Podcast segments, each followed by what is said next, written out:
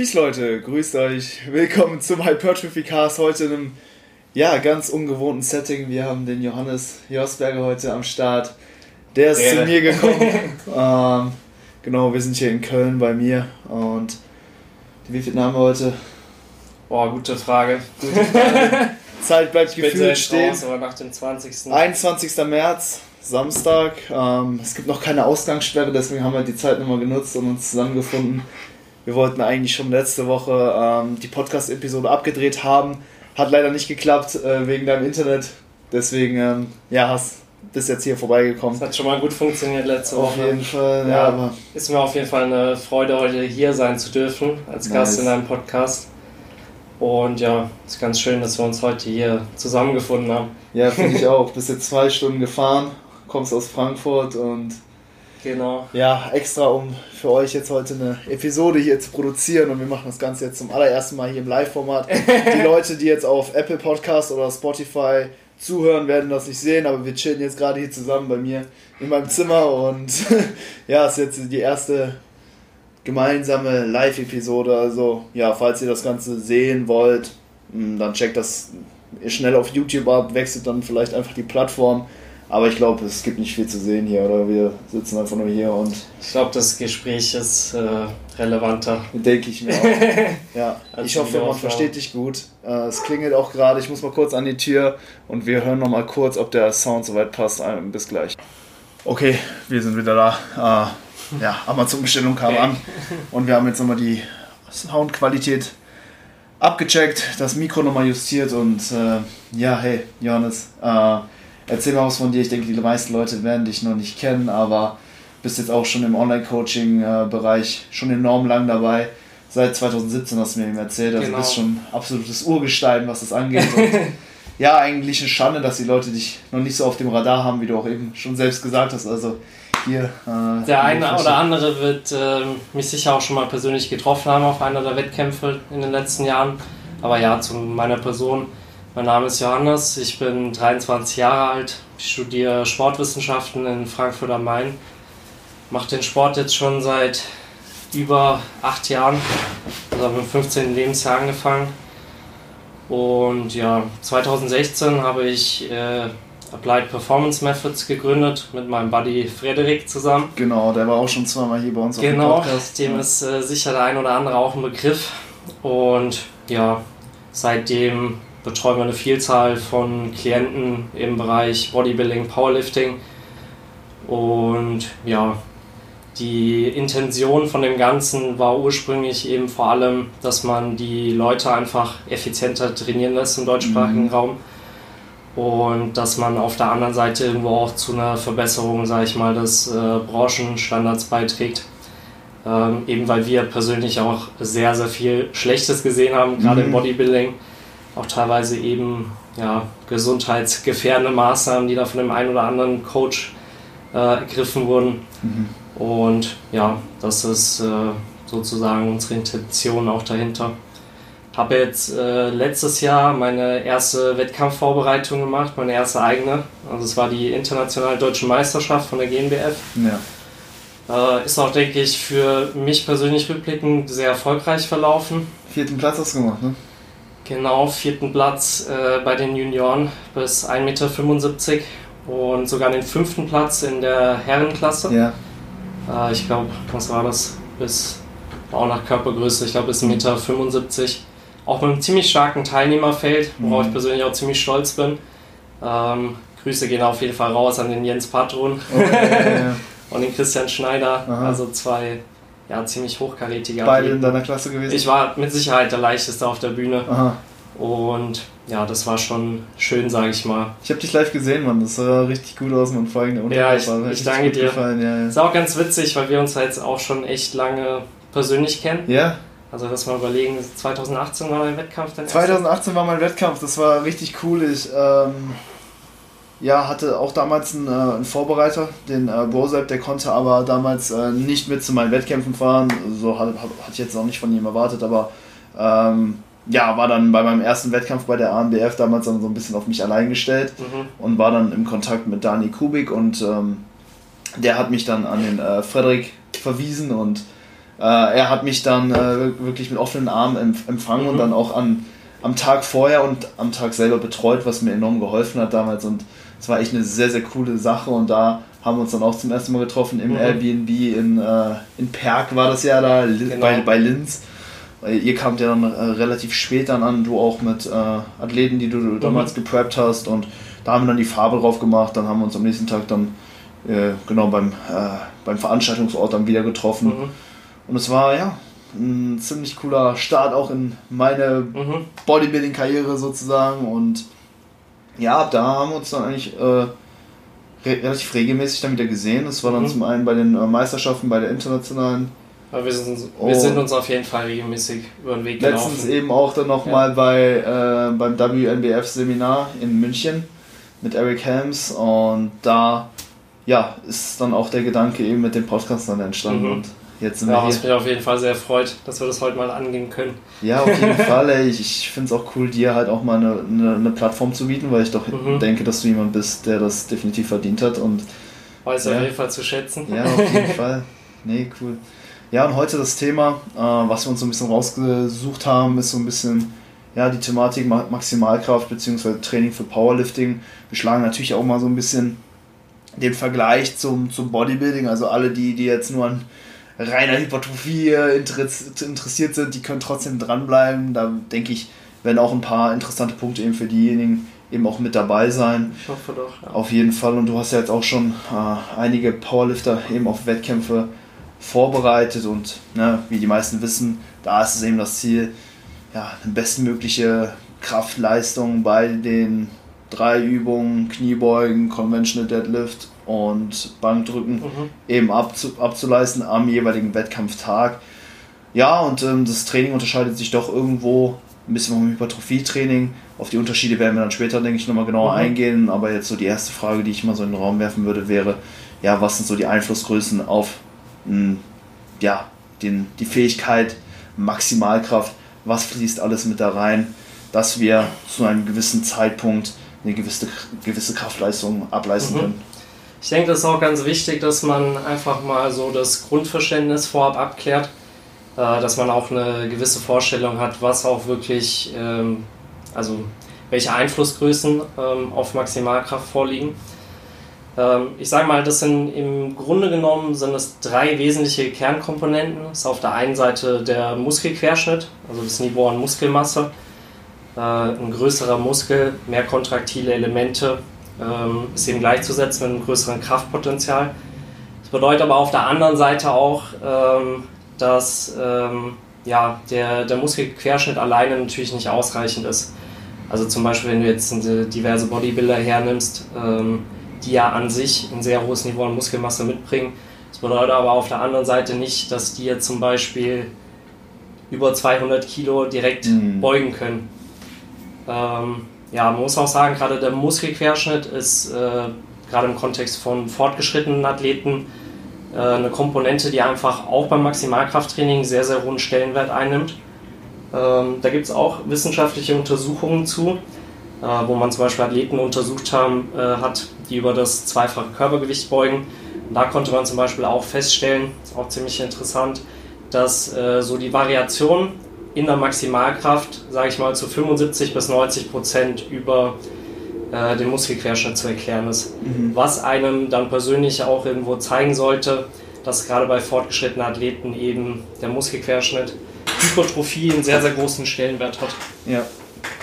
Auf der anderen Seite hast du dann eben diesen Faktor ähm, inter- und intramuskuläre Koordination. Also Du musst dir das so vorstellen, Maximalkraft ist letztlich immer spezifisch zu einem Bewegungsmuster. Ja. Also zum einen zu der Arbeitsweise der Muskulatur, die Muskelgruppe, die beansprucht wird, auch der Arbeitswinkel, äh, die Bewegungsgeschwindigkeit. Also Kraft ist immer spezifisch. Ja, klar. Ähm, bedeutet, du musst letztlich auch die Bewegung, in der du stärker werden möchtest, die muss natürlich auch bis zu einem gewissen Grad in dein Training einfließen. Ja, auf jeden Fall. Also gerade so die Bewegungseffizienz, die sportliche Technik, das ist natürlich ein ganz, ganz wichtiger Faktor. Da geht es letztlich darum, dass du für dich individuell eine Technik findest, mit der du letztlich das maximale Gewicht bewegen kannst, mhm. zum Beispiel im Wettkampf.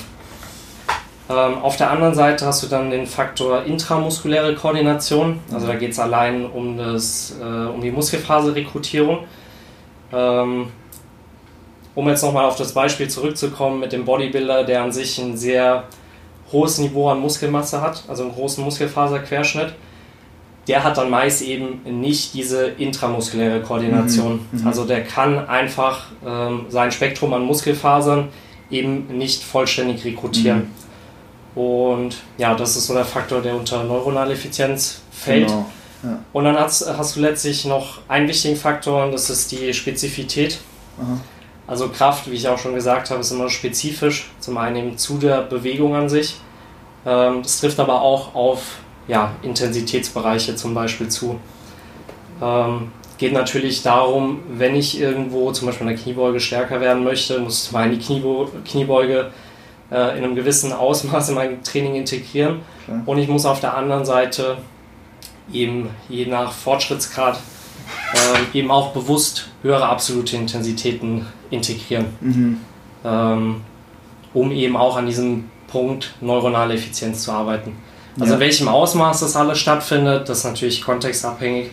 Also da ist auch die Trainingserfahrung vor allem entscheidend. Mhm. Das sind eigentlich so die drei wesentlichen Kernkomponenten, ja. die du eben hast auf Maximalkraft. Ja, ich glaube, was die meisten eben mit diesem Maximalkraft-Skill eben assoziieren, ist halt wirklich diese neuronale Effizienz. Man geht halt einfach hin, bewegt diese schweren Gewichte und man merkt halt einfach immer, dass man ja stärker wird, aber zum Beispiel eben nicht wirklich an Muskulatur mhm. zulegt und das ist dann meistens eben dieser neuronalen Effizienz mhm. eben geschuldet, beziehungsweise der intramuskulären Koordination und ich glaube, das ist auch, äh, das wird ja auch oft immer so ein bisschen assoziiert mit den Trainingsfortschritten, die man als Anfänger irgendwo macht, dass man in den ersten Trainingswochen zum Beispiel stärker wird, aber ähm, ja, dieser Kraftzuwachs halt viel mehr der neuronalen Effizienz geschuldet ist, als zum Beispiel jetzt dem, dem Muskelaufbau. Und das, ja. Also das ist eigentlich ein ziemlich guter Punkt. Ja. Deshalb habe ich auch die Trainingserfahrung angesprochen. Äh, gerade bei jemand, der jetzt die Bewegung wie jetzt eine Kniebeuge, Bankdrücken, Kreuzheben neu erlernt, ich sage mal, da passiert in den ersten Wochen nicht sehr viel im Bereich Anpassung Muskelquerschnitt, mhm. sondern es ist eben, wie du schon gesagt hast, dass die Bewegungseffizienz äh, zunimmt, dass äh, zum Beispiel einfach das Zusammenspiel der einzelnen Muskelgruppen innerhalb der Bewegung, dass das zeitlich, äh, zeitlich räumlich besser koordiniert ist, dass auf der anderen Seite du eben zunehmend mehr Muskelfasern rekrutieren kannst und darüber ist eben auch diese äh, größere Kraftzunahme zu mhm. erklären. Mhm ich sag mal, sobald dann die Bewegung etwas gefestigt ist, je fortgeschrittener, je erfahrener du bist, desto mehr gewinnt eben auch der Muskelquerschnitt dann an Relevanz. Mhm. Ja, definitiv. Also auch für Powerlifter ist es enorm wichtig, dann vielleicht auch eben Phasen einzubauen, wo man dann eben auf die Zielsetzung Hypertrophie so ein bisschen abzielt. Oder ist das etwas, was du ähm, ja vielleicht auch irgendwo gleichzeitig erzielen willst? Also dass du zum Beispiel sagst, okay, wir fokussieren uns jetzt sowohl auf ja, diese Ausbildung der neuronalen Effizienz und eben auch auf ähm, die Zielsetzung Hypertrophie, also dass mhm. das Ganze irgendwo so ein bisschen äh, ja, gleichzeitig eben passiert? Oder sagst du, okay, wir müssen uns jetzt spezifisch auf eine Zielsetzung fokussieren und ja, integrieren dann im Prinzip ein, ein Kraftblock und danach dann zum Beispiel einen Hypertrophieblock oder andersrum? Mhm. Also es ist auch wieder kontextabhängig. Mhm. Also da ist vor allem die Trainingserfahrung maßgebend. Sag mal, wenn jetzt, wie ich auch gerade schon erwähnt habe, wenn jemand anfängt mit dem Training, dann braucht er natürlich jetzt nicht einen größeren Teil vom Volumen im Bereich über 80% vom 1RM integrieren. Ähm, einfach weil allein dieser Umstand, dass du natürlich anfangs so gut wie keine Kraft hast Aha. und einfach lernst, die Bewegung zu machen, ähm, da ist es jetzt nicht unbedingt notwendig, auch direkt in geringe Wiederholungsbereiche äh, reinzugehen, beziehungsweise mhm. einfach nicht zielführend oder notwendig. Mhm. Ja, jetzt habe ich ein bisschen Faden verloren. ja, nee, aber wo ähm, würdest du dann. Aber so genau, grundsätzlich äh, würde ich sagen, dass gerade so dieses Hybrid-Ding, also mhm. meines Erachtens oder meinen Erfahrungen nach, funktioniert das für verschiedene Fortschrittsgrade eigentlich bis zum gewissen Punkt äh, sehr, sehr gut. Also, mhm. dass man zum einen seine Maximalkraft steigert, dass man aber auf der anderen Seite eben gute Zuwächse im Bereich Hypertrophie erzielt. Ich sag mal, je erfahrener du letztlich wirst, mhm. ähm, desto wichtiger ist natürlich, dass die Reizsetzung in einem bestimmten Bereich dass die natürlich zunimmt. Klar. Ähm, dass du da halt auch gewisse Schwerpunkte über das Trainingsjahr zum Beispiel mhm. legst. Mhm. ist ein bisschen so wie in der Schule, ne? so in der Grundschule oder in der, äh, auf, also auf der weiterführenden Schule lernt man auch ganz viele verschiedene Fächer mhm. und dann irgendwann musst du einen Leistungskurs wählen, dann spezialisierst du mhm, dich schon genau. mal so ein bisschen auf so ein Skill, sag ich mal, und dann irgendwann kommst du ins Studium und dann äh, hast du im Prinzip nur noch ein, ein Fach im Prinzip, was du dann eben lernst. Und so ist das wahrscheinlich im Laufe der Trainingskarriere auch. Ne? Also am Anfang mhm. kann man sich vermutlich ne, in vielen Bereichen eben auch gleichzeitig anpassen, aber je fortgeschrittener man wird und ja, irgendwo begrenzt da eben auch die Regenerationskapazitäten, desto spezifischer muss man halt dann eben auch hingehen und, und trainieren, gehe ich mal von aus. Safe. Ja. Also meist ist es ja auch so, dass du ab einem gewissen Fortschrittsgrad, wie ich auch schon erwähnt habe, du brauchst eine größere Reitsetzung mhm. eben in diesem Bereich über 80% vom One-RM, wenn du jetzt gerade an dieser neuronalen Effizienz arbeiten möchtest.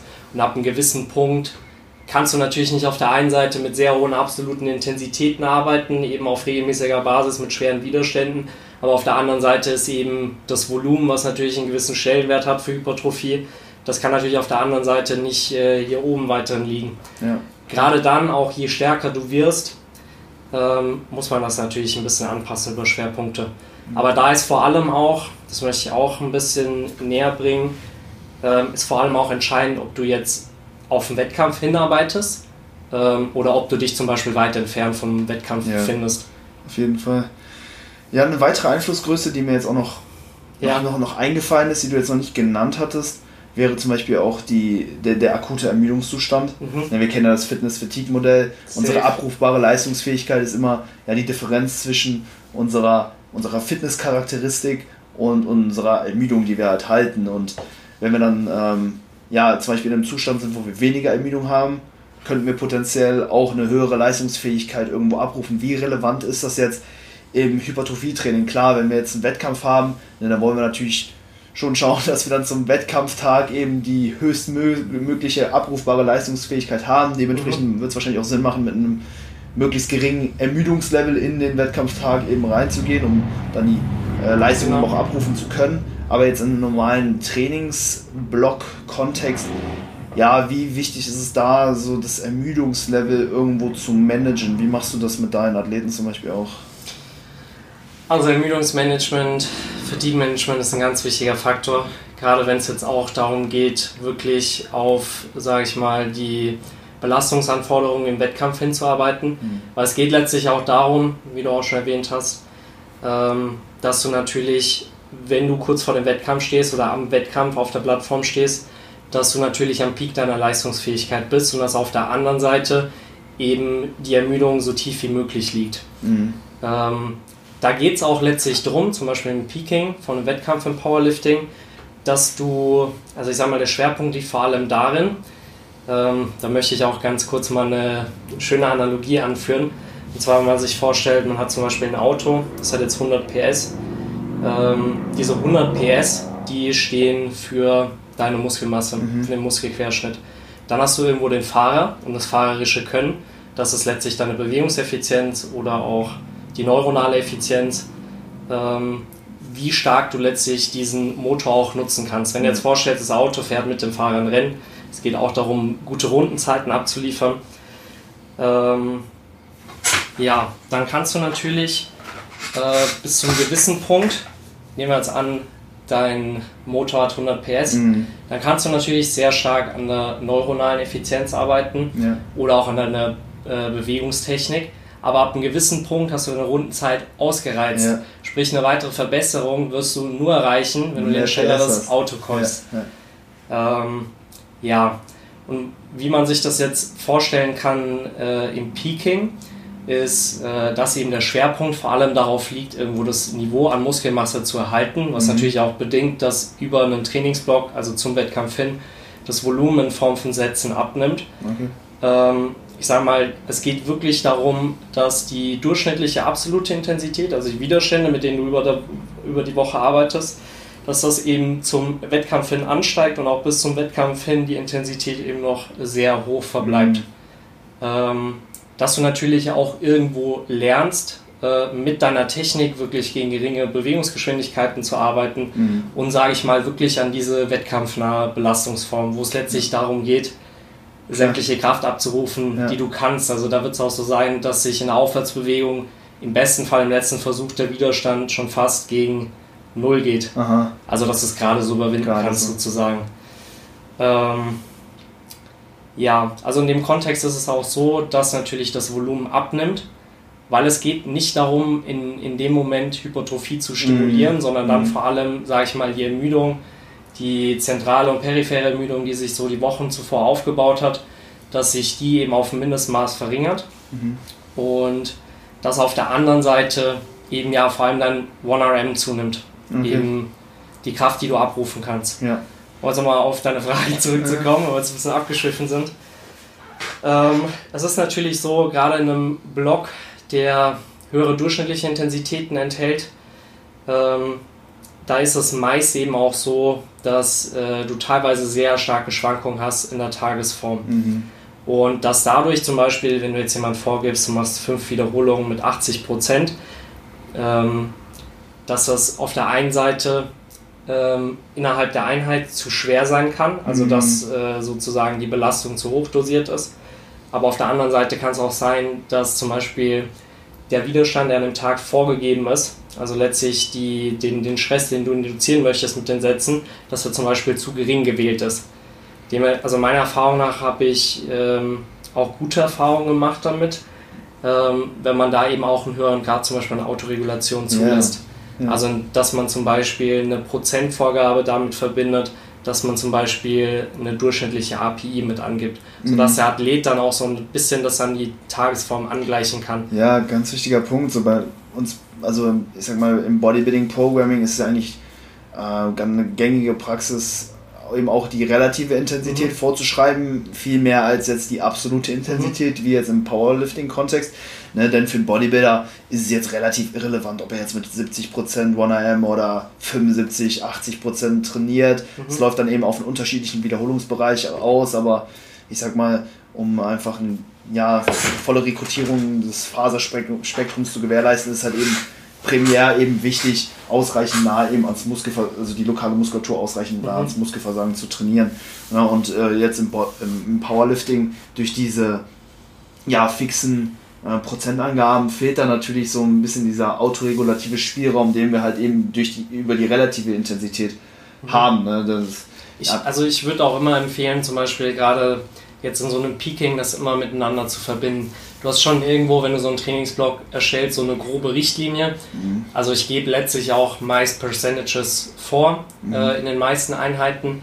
Ähm, aber es ist gerade in so einer Phase sehr oft so, dass, äh, sage ich mal, die Tagesform einfach sehr stark beeinträchtigt ist und dass man dann natürlich so ein bisschen autoregulativ auch einfach arbeiten sollte. Mhm. Also ich habe schon so oft erlebt, auch in meinen Wettkampfvorbereitungen, Powerlifting, dann hast du zum Beispiel ein Single, du weißt, das ist ein Gewicht, das kannst du einfach bewegen, das hast du schon mehrmals in der Vergangenheit bewegt, aber es gibt Tage, da ziehst du das einfach nicht vom Boden. Mhm.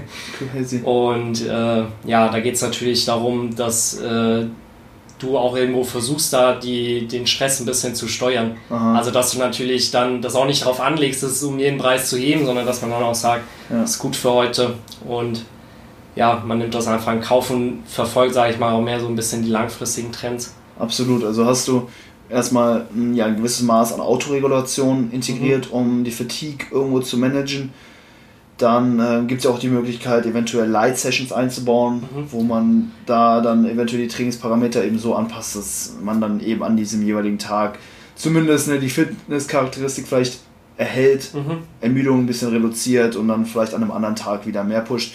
Und dann haben wir natürlich auch die Möglichkeit, irgendwo mit Deloads zu arbeiten. Mhm. Ähm, welche von diesen Möglichkeiten nutzt du für? Also eigentlich über das volle Spektrum. Mhm. Zum einen ist es so, dass ich, egal ob Hypertrophie oder Maximalkraft, dass ich eigentlich immer eine gewisse äh, Stressvariation drin habe in der Woche. Also leichtere Einheiten, Einheiten mit höheren Umfängen, gerade auch im Kontext Hypertrophie, wo auch das Session Volume für eine Muskelgruppe mal ein bisschen höher ausfällt, dass man so einfach versucht, auch über die Woche so ein bisschen Ermüdung zu regulieren und halt den, den Output einfach hochzuhalten.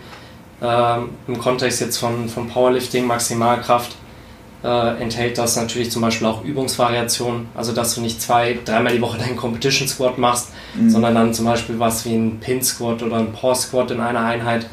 äh, wo natürlich auch die absoluten Intensitäten tiefer liegen und du mhm. zum Beispiel das Tempo akzentuierst ja. oder eine bestimmte Bewegungsphase. Ähm, ja, das ist auch, denke ich, ganz, ganz wichtig, dass mhm. du ja jetzt nicht in, in jeder Einheit voll drauf gehst. Ja.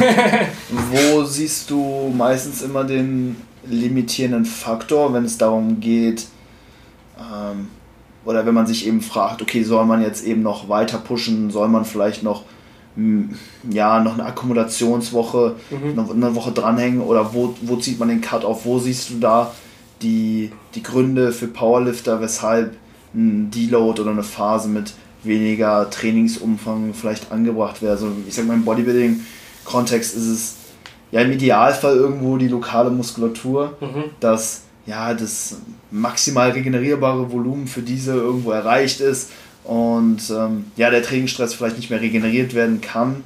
Äh, oft kommt ist es halt aber auch so, dass ja, so diese Systemic Fatigue irgendwie äh, einen darin limitiert, eben noch mehr Trainingsvolumen anzuhäufen.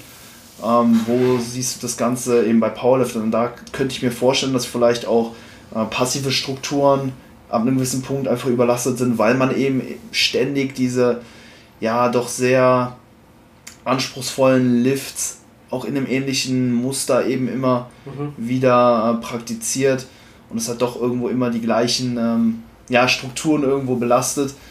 Ähm, wo, wo befindest du dich da meistens mit deinen Athleten? Was ist da so der Grund, weshalb jetzt so eine Phase ähm, der Erholung, sage ich mal, nötig ist? Mhm. Man muss auch nochmal ein bisschen unterscheiden, ob du jetzt wirklich eine Erhaltungsphase hast, was ich jedem empfehlen würde auch. Also das jetzt allein auf die Trainingsumfänge oder sag mal den Gesamtstress bezogen, dass man eben, wenn man jetzt ein Trainingsjahr sich ansieht, dass man auch mal einen Trainingsblock hat, wo einfach der Körper sich in der Gesamtheit auch wirklich mal erholen kann, wo es vor allem im Kontext Hypertrophie auch so ein bisschen darum geht, dass man wieder ein bisschen äh, Sensibilität herstellt, auch für einen gewissen Arbeitsumfang, mit dem man gearbeitet hat. Mhm. Ähm, ich sag mal gerade im Kontext Peaking äh, ist es zum einen so, dass auch die Blocklänge meist ein bisschen geringer ausfällt wenn du jetzt vorstellst, du hast jetzt wirklich, ich sag mal, wenn in einem äh, Building-Block, wenn es jetzt wirklich um Development geht, also darum, Hypertrophie zu induzieren, mhm. Dann bewegt sich die Intensität, sagen wir mal bei den Compound Lifts, meist so im Bereich von 60 bis 80 oder 85 Prozent. Okay. Jetzt Auf wie viele Wiederholungen würde das hinauslaufen ungefähr, so wenn man das jetzt mal so übersetzen müsste? Ich würde, das ist auch extrem individuell. Mhm. Ne? Ein, äh, ein Bodybuilder oder jemand, also Person A kann mit 60 Prozent, weiß nicht, ja, 15 safe. Wiederholungen machen und die andere Person vielleicht 25. Das ist halt auch extrem individuell, deshalb, aber deshalb sehe ich ja. zum Beispiel auch keinen Vorteil darin, wenn du jetzt gerade im Bereich unter 80 Prozent, ja. dass du jetzt genaue, ich meine, du musst es letztlich eh individualisieren. Mhm. Das würde auch funktionieren, wenn man das über Percentages vorgibt, aber gerade in so Hypertrophie-Blöcken arbeite ich dann zum Beispiel auch gerne mit einer festen relativen Intensität wo es mehr darum geht, du weißt, der Widerstand, der liegt ungefähr in dem und dem Bereich vom Estimated 1RM, also prozentual. Mhm. Ähm, aber letztlich geht es darum, eben innerhalb von einem gewissen Wiederholungsbereich dann vor allem die relative Intensität zu treffen. Ähm, ja, du hast eben eine, eine, große Variation zum Beispiel an möglichen Wiederholungen, eben gerade unterhalb von 80 Prozent. Ja. Sagen wir über 80, 85 Prozent wird es dann ein bisschen vorhersehbarer, weshalb ich es dann auch für sinnvoll halte, zum gewissen Teil auch mit Percentages einfach zu arbeiten. Mhm. Gut, jetzt sind wir wieder ein bisschen abgekommen. Ja, kein Problem. Alles ähm, gut. Wo waren wir nochmal stehen geblieben? Hm? Ja, gute Frage. du, hattest angefangen mit diesen 60 Aber, Also genau, nochmal auf die passiven Strukturen zu sprechen ja. zu kommen. Es ist natürlich schon so, wenn du, um jetzt auch nochmal den Kontrast oder die Brücke zu schlagen, ähm, in einem Intensity-Block oder einem Peaking-Block, wo es dann eben darum geht, eher mehr den Muskelquerschnitt zu erhalten und mhm. irgendwo ähm, eben zu lernen, mit höheren Widerständen zu arbeiten, gegen mhm. geringe Bewegungsgeschwindigkeiten und da eben diese Bewegungseffizienz beizubehalten. Ähm, da ist natürlich auch so, dass prinzipiell, zumindest anekdotisch, irgendwo mehr Belastung auf den passiven Strukturen liegt. Man muss aber auch dazu sagen, dass Krafttraining an sich auch ähm, an sich nicht sehr verletzungsanfällig ist, mhm. gerade wenn man das auch mit anderen Sportarten vergleicht, die zum mhm. Beispiel einen hohen Impact haben. Ja, jetzt, Football, äh, ja, Fußball, oder, Fußball oder, was auch immer. Laufen. Ja, ja. Alles Mögliche. Ähm, und ich muss auch sagen, also wenn man das Ganze sinnvoll strukturiert und mhm. auch vor allem Bewegung erstmal richtig ausführt, äh, nicht immer, klar, ordentlich draufgehen, aber mhm. nicht äh, immer all out und das eben über das gesamte Trainingsjahr. Ähm, ja, das äh, ist auf jeden Fall wichtig. Auf jeden, auf jeden Fall. Nee, klar, also ich denke, es sollte für einen Powerlifter ja, wirklich ein zentrales Ziel sein, eben sich nicht zu verletzen. Mhm. Ganz klar. Ähm, habe ich jetzt aber so anekdotisch äh, ja. oft eben nicht mitbekommen. Ich habe äh, auch viel mit Powerliftern so in den letzten Jahren abgegangen und da, mhm. die waren alle verletzt. Also von denen konnte keiner mehr so richtig produktiv trainieren. Alle mussten irgendwie nur gucken, dass sie halt eben so äh, ja, gewisse Problematiken aus der Welt schaffen. Dann hat man irgendwie so ein paar, ähm, wie sagt man, Wehwehchen in ja. halt so bestimmten Partien und ja, produktives Training war eigentlich nicht nötig und man war irgendwie nur dabei, sich zu formen wollen und irgendwie zu gucken, irgendwie bestimmte äh, Strukturen äh, wieder in Gang zu bringen und ja, ich denke, es ist. Also, das kann ich auf jeden Fall bestätigen, mhm. das ist sehr oft so. Ähm, man muss aber auch sagen, gerade so für die Verletzungsanfälligkeit, natürlich würde man annehmen, dass wenn du jetzt nah an deiner Maximalkraft arbeitest, dass natürlich das Verletzungsrisiko irgendwo zunimmt. Aber wenn du ein mhm. Bewegungsmuster beherrschen kannst und auch mhm. dich irgendwo da hinarbeitest in dem Bereich, sage ich mal, ich habe noch nie jemanden gesehen, der sich beim Powerlifting-Wettkampf verletzt hat. Mhm. Auf der anderen Seite, wenn du zum Beispiel äh, jetzt mit einem Hypertrophie-Block sehr stark auch zum Beispiel mit Satzprogression arbeitest, mhm. Ähm, gerade so sehr sprunghafte Erhöhungen vom Arbeitsumfang, das, sage ich mal, begünstigt auch nachweislich meist Verletzungen. Ja.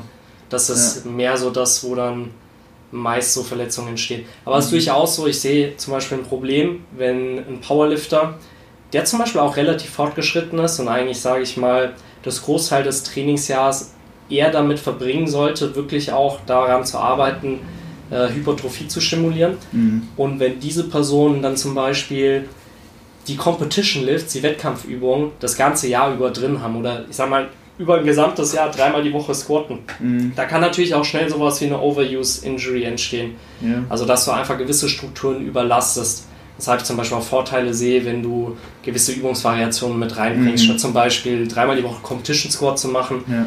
Fang zum Beispiel an, einmal auch wieder von der Phase abhängig, kontextabhängig, aber zum Beispiel ein High Bar Squat, dann mache ich eine pausierte Variante und dann mache ich zum Beispiel in der dritten Einheit meine Competition-Beuge, die ja. in dem Fall zum Beispiel Low Bar ist. Okay, also es müssen nicht das ganze Jahr über dann nur 1RMs in den spezifischen Competition Lifts sein. Nee, safe nicht. kann sich dann auch. Ja, das das ist ja auch das, wenn, wenn eben wenn eben auch sehr, sehr häufig, wie gesagt, zum einen immer mit den spezifischen Bewegungsmustern gearbeitet wird, aber auf der anderen Seite eben immer innerhalb oder sagen wir mal ein sehr großer Anteil in diesen hohen Intensitätsbereichen. Das ist natürlich wichtig auch für so einen Dual Athlete zum Beispiel, mhm dass er Tage hat, wo eben vereinzelt auch schwere Arbeit drin verbleibt, auch in einem Hypertrophie-Block, um sich einfach äh, diese Fertigkeit, Kraft auszudrücken, eben zu erhalten. Mhm. Ähm, ist natürlich klar, wenn es jetzt darum geht, Volumen auch zu akkumulieren, dass ähm, ja natürlich nicht unbedingt sehr, sehr viele schwere Sätze auch in der Woche integriert sein müssen. Mhm. Ähm, man muss auch dazu sagen, dass ein Powerlifter zum Beispiel, was man oft sieht, ich habe es vorhin auch schon mal mit dir kurz thematisiert, dass zum Beispiel oftmals ist so eine Hypertrophiephase durch sowas gekennzeichnet, dass ich zum Beispiel ein 8x10 mache mit 55% mhm. vom 1RM, mhm. weil viele Powerlifter eben glauben, dass ich das ganze Jahr über spezifisch bleiben muss innerhalb mhm. der Bewegung. Aber das ist eben für nicht jede Person auch damit verbunden, dass er zum Beispiel die Kniebeuge ähm, einen maximalen Stimulus zum Beispiel auf die Quads bringt. Oder meiner Meinung nach sowas wie ein 6x10 ist einfach ineffizient. Also sowieso ein 6x10 ist die Hölle, weshalb mhm. natürlich auch die absolute Intensität entsprechend gering sein wird. Äh, dementsprechend wird es wahrscheinlich in den im fünften, sechsten Satz wird es eigentlich erst äh, anstrengend. Da wird erstmal die Bewegungsgeschwindigkeit sich ein bisschen verringern. Und die vorherigen Sätze dienen eigentlich nur dazu, Ermüdung zu induzieren. Kommt halt eben drauf an, ne, wie du dann zum Beispiel die relative Intensität, Intensität dann auslegst. Ne? Klar. Aber ich sag mal, ein 6x10 Aha da kannst du ja die relative Intensität nicht gleich halten. Also wenn, dann müsstest du ja sagen, du machst zum Beispiel eine Range, du fängst an im ersten Satz API 5 und ja. steigt dann über die Sätze langsam an. Ja, das ist das Ding. Gibst du äh, Wiederholungsranges vor oder halt eben genaue genaue Angaben. Ich, also zumindest meine ja. Athleten, die halt irgendwo Hypertrophie-Ziele haben, da bin ich eigentlich immer mit einer doch recht breit gefächerten Range eben unterwegs. Ich, ich klassifiziere das meistens so in 6 bis 10, 8 bis 12, 12 bis mhm. 15, 15 bis 20 und dann gegebenenfalls auch 20 bis 30 in, in ein paar wenigen Fällen. Mhm. Aber das sind so die Ranges, die ich vorgebe. Und ähm, ähm, ich bin da gar nicht so genau, was so Web Ranges angeht, zumindest im Hypertrophie-Kontext, mhm. ne, weil wir ja wissen, okay, solange relative Intensität gegeben ist, können wir in einem, ja, in einem Bereich von 5 bis 30 Wiederholungen optimale Hypertrophie irgendwo erzielen. Ne? Und ja, oft ähm, ja, sehe ich es halt, dass wenn halt genaue Angaben gemacht werden, dass ähm, ja, die Person dann halt eben denkt, wenn ich jetzt mehr Wiederholungen mache oder eine Wiederholung weniger, dann habe ich das Ziel verfehlt. Aber ich sage mal, die Wiederholungsvorgaben, das sind ja eigentlich nur Proxys für mhm. die absolute Intensität. Mhm. Ich sag mal, eine Webrange von 6 bis 10 soll ja einfach nur gewährleisten, dass du mehr Gewicht auf die Stange legst, als wenn da 8 bis 12 steht. Ähm, aber wie viele Wiederholungen es dann letztendlich werden, vermutlich im Hypertrophie-Kontext zumindest gar nicht mehr so relevant. Deswegen mhm. äh, gehst du also hin und sagst genau, okay, es müssen genau 8 Wiederholungen an dem jeweiligen Tag sein. Und was passiert, wenn es jetzt 7 oder 9 werden? Also es gibt verschiedene Möglichkeiten. Mhm. In, in so einem Building-Block, wenn es um Hypertrophie geht, mache ich zum Beispiel bei den Wettkampfübungen oder wenn du jetzt mit der Variation arbeitest, wenn zum Beispiel auch für Hypertrophie die High-Bar-Beuge für dich ein gutes Werkzeug ist, dass man äh, auch hier zum Beispiel äh, mit einer Rep-Range arbeitet und mit einer fixierten API, mhm. äh, die man dann eigentlich versucht auf wöchentlicher Basis beizubehalten. Ähm, ich sage mal, es ist dann auch so, dass mit einem gewissen Arbeitsgewicht, die gebe ich in der Regel vor, ähm, die sich natürlich auch im Bereich einer gewissen absoluten Intensität bewegen, aber letztlich geht es vor allem darum, äh, eine entsprechende Nähe am Muskelversagen zu treffen. Mhm. Äh, damit du eben in Folge auch eine, eine große, einen großen mechanischen Reiz auf einen Großteil der Muskelfasern hast. Ja. Was, was ich nochmal sagen wollte, ist, ähm, gerade so bei Hypertrophie mit der Übungsauswahl, um das jetzt mal auf eine Kniebeuge ganz banal zu äh, übertragen, ähm, es ist durchaus so, dass eben eine Kniebeuge an sich nicht für jede Person, auch wenn es um Maximalkraft geht, wo eben der ähm, Muskelquerschnitt auch einen gewissen Stellenwert hat, ist nicht für jedermann das richtige Werkzeug. Mhm. Ähm, wobei das keine Ausrede sein sollte. Mhm. Also gerade wenn du zum Beispiel noch keine 140 Kilo auf Reps beugst und du schwache Quads hast und du die Beuge nicht machst, weil es aus biomechanischen Gesichtspunkten oder deine Hebelverhältnisse das nicht hergeben, dann ist das für mich, also dann kann ich das belächeln. Mhm. Ich kann in der Hinsicht jedem nur empfehlen, natürlich macht es Sinn, die Übungsauswahl zu individualisieren ja. und eben Übungen zu finden, wo du auch letztlich zum einen die anatomische Funktion des Muskels voll ausreizen kannst, wo du einen großen Bewegungsumfang sicher kontrollieren kannst, wo du eine gewisse Anstrengung reinlenken kannst, ja, ähm, und wo es letztlich darum geht, eine große Spannung auf den Zielmuskel zu bringen. Nichtsdestotrotz würde ich in so einem Fall zum Beispiel immer bis zum gewissen Punkt, ich sag mal, zwei, drei, vier Sätze Beugen drin halten, auch wenn es mhm. vielleicht nur einmal die Woche ist mhm. und natürlich da auch mit dem Schwerpunkt darauf, dass die Person auch weiterhin darin stärker wird. Mhm. Ähm, und natürlich an, an den Defiziten, die die Person hat, dass man da, daran arbeitet. Also ich mhm. sehe das auch sehr oft, dass Personen, die noch nicht so viel Erfahrung haben, dass die dann zum Beispiel sehr informiert sind und irgendwo das vielleicht aufschnappen, dass äh, das für Hypertrophie eben sinnvoll ist oder dass vielleicht die Kniebeuge nicht das perfekte Werkzeug ist für mich mhm. und dass sie die sich dann sehr, sehr schnell aufgeben, weil sie vielleicht auch einfach schlechte Hebelverhältnisse haben für die Beuge. Aber ich sage mal, mit der richtigen Anleitung, wenn du zum Beispiel den richtigen Coach hast ähm, und der eben da breit gefächert ist von Erfahrungswerten, dann wird dir das der auch vermitteln. Also ich habe jedem in, in meiner Trainingslaufbahn äh, egal wie die Hebelverhältnisse aussehen, habe ich eine Kniebeuge richtig beibringen können. Ja. Klar, sie ist, sie ist, nicht immer schön, sie ist auch mhm. nicht unbedingt perfekt für Hypertrophie, mhm. aber ich sage mal, was mir auch wichtig ist, ist, dass man versteht, dass man klar gewisse Schwerpunkte irgendwo setzen muss, aber dass es sehr, sehr viele Überschneidungen auch gibt zwischen Maximalkraft und Hypertrophie. Ja. Und man muss auch sagen, dass äh, gerade um, ich habe ja auch schon gesagt, Hypertrophie ist ein ganz großer Stellenwert hinsichtlich definitiv. Maximalkraft und dass du gerade an diesen anderen Faktoren, diese neuronale Effizienz, ja. äh, du musst dafür nicht zwangsläufig dreimal eine Woche die Kniebeuge ausführen. Ja? Ich muss auch sagen, bei also bei Maximalkraft oder diese neuronale Effizienz, intramuskuläre Koordination, da geht es mhm. vor allem um die absolute Intensität, dass du eben in diesem Bereich über 80% von 1RM kommst, wo du eben eine hohe Muskelfaserrekrutierung hast mhm. oder nahezu vollständige. mhm. und eben auch verhältnismäßig geringe Bewegungsgeschwindigkeiten. Ähm, ja, aber man muss sagen, dass gerade wenn du auch untersuchst, Hypertrophie, Dosis-Wirkungsbeziehung und Maximalkraft, das ist, das ist natürlich auch individuell. Ne? Aber es braucht verhältnismäßig wenig Sätze in diesen spezifischen Bereichen, um zum einen besser zu werden, stärker ja, zu werden, ja. oder sich einfach äh, diesen, die Maximalkraft, dein, dein Estimate 1RM sozusagen zu erhalten. Aha.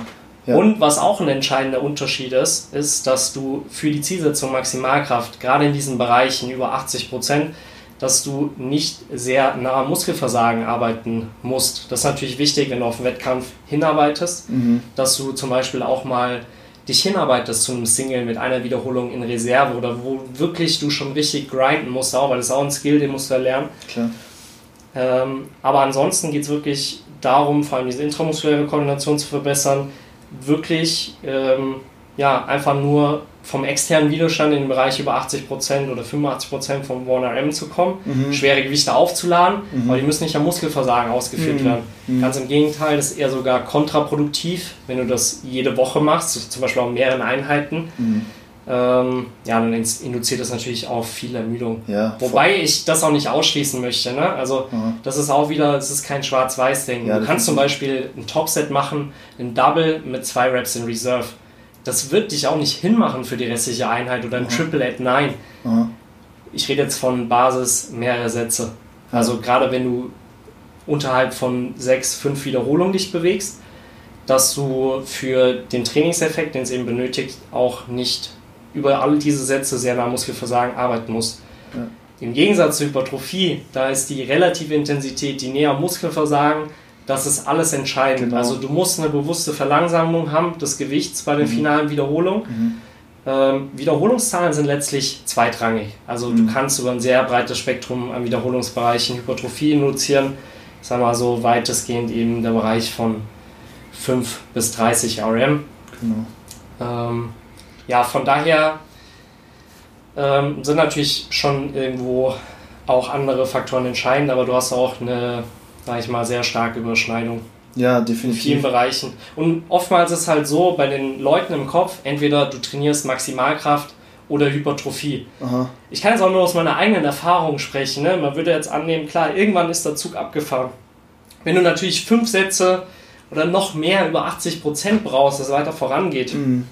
dann hat es natürlich irgendwann eine Wirkung auf die restliche Einheit, die restlichen Übungen, wo du dann noch dein ganzes Accessory Work drin hast, mhm. äh, dann kann sich das natürlich negativ beeinträchtigen. Aber ansonsten ist das Ganze eigentlich funktioniert sehr, sehr gut nebenher. Ja. Auch für verschiedenste Fortschrittsgrade. Also ich habe Leute, die 250 Kilo beugen, 300 Kilo heben, äh, wo immer ein gewisser Schwerpunkt auf Maximalkraft auch liegt, aber die gleichzeitig eben auch sehr, sehr gute Hypertrophie erzielt haben. Ja. Aber das sind jetzt nur also ich spreche auch viel, man kann jetzt viel über Theorie auch sprechen, aber das ist auch viel auf Erfahrungswerte bezogen, ja. wo ich Leute zum Beispiel auch zwei, drei Jahre betreut habe, wo ich mhm. einfach gesehen habe, dass die Maximalkraft zunimmt, aber auch gleichzeitig eben der Muskelquerschnitt. Ja, definitiv.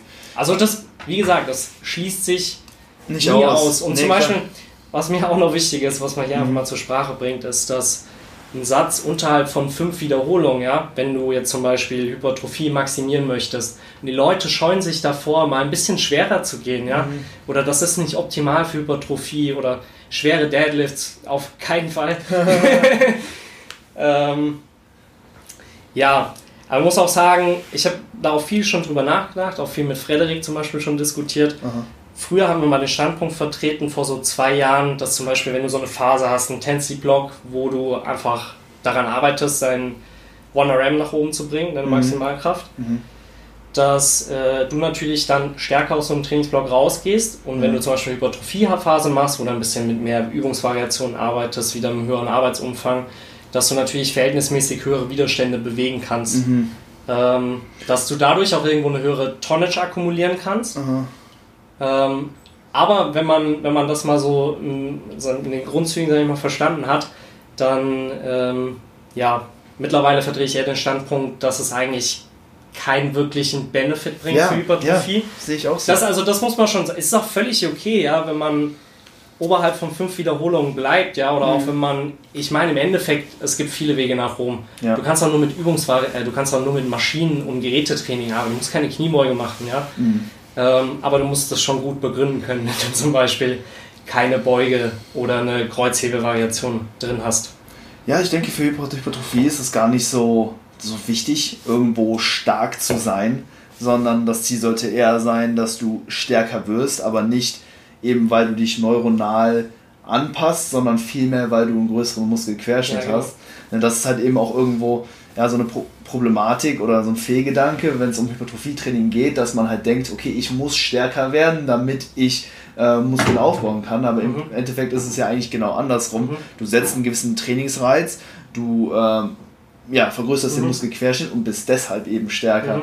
Ne? Und ja, deswegen, ähm, ja, was man halt. Also, kann, ich, kann ich dir nur zustimmen. Ja, ja. Ähm, was ich halt auch oft gehört habe, ist, dass dann zum Beispiel Leute sagen, dass sie, dass sie, dass sie, dass ihr Ziel ist, zum Beispiel eine Hypertrophie halt zu erzielen, aber dass sie halt dann trotzdem hingehen und schweres Bankdrücken zum Beispiel dann äh, zu Beginn der Einheit machen und dann frage ich ja, okay, wieso? Und dann sagen sie, weil ihnen die Arbeit danach leichter fällt oder weil das sich das, so. Gewicht, das Gewicht danach dann eben äh, leichter anfühlt. Ja. Ne? Aber da denke ich mir dann halt, ja, okay, du, du bewegst dann halt mehr Gewicht, hast dann vielleicht auf dem Papier vielleicht ein bisschen mehr Tonnage, aber worum es ja eher geht, ist. Das Gewicht ist zweitrangig ne? oder die Tonnage jetzt ja. völlig irrelevant. Ja. Ähm, da geht es wirklich allein darum, nehmen wir zum Beispiel an, ähm, du kannst zum Beispiel durch einen schweren Topset, wo du über 80, 85 Prozent mhm. vom RM arbeitest, mhm. ähm, ich sag mal, da so einen gewissen Reiz auf das Nervensystem gibst, genau. dann ist eben zu erwarten, dass wenn du jetzt Backoff-Sets in höheren Wiederholungsbereichen ähm, absolvierst, dass die leichter fallen oder dass du mehr Widerstand verwenden kannst. Mhm. Weil der Widerstand ist völlig egal, weil mhm. es geht letztlich darum, die relative Intensität zu treffen. Und ich sag mal, den einzigen Vorteil, den ich derzeit noch sehe, sag mal von Wiederholungen unterhalb von 5, ist äh, eben zum einen, was für Hypertrophie immens wichtig ist. Du hast nämlich auch die Voraussetzung, hohe Muskelfaserrekrutierung, mhm. so eine volle Aktivität des gesamten mhm. Muskelfaserspektrums hast. Ja.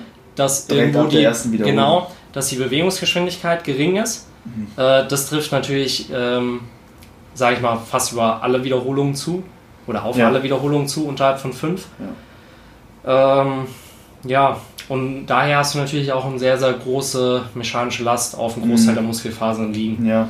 Ähm, es ist natürlich so, wenn du jetzt einen Großteil deines Volumens unterhalb von 5 hältst, musst du natürlich gegebenenfalls mehr Sätze machen, um auf gleicher Augenhöhe zu, zu ja, stehen. Richtig. Wie jetzt ein Satz oberhalb von 5 Wiederholungen. Ja. Aber wie gesagt, das ist auch wieder kein Schwarz-Weiß. Es ist nicht so, dass. Äh, ja, also ich frage mich manchmal, was sich die Leute vorstellen. Nee, klar, es ist ja Ob nicht zum so, Beispiel, wer macht denn bitte Trizeps drücken oder irgendeine fucking Isolationsübung mhm. mit unter acht Wiederholungen? Also. Mhm.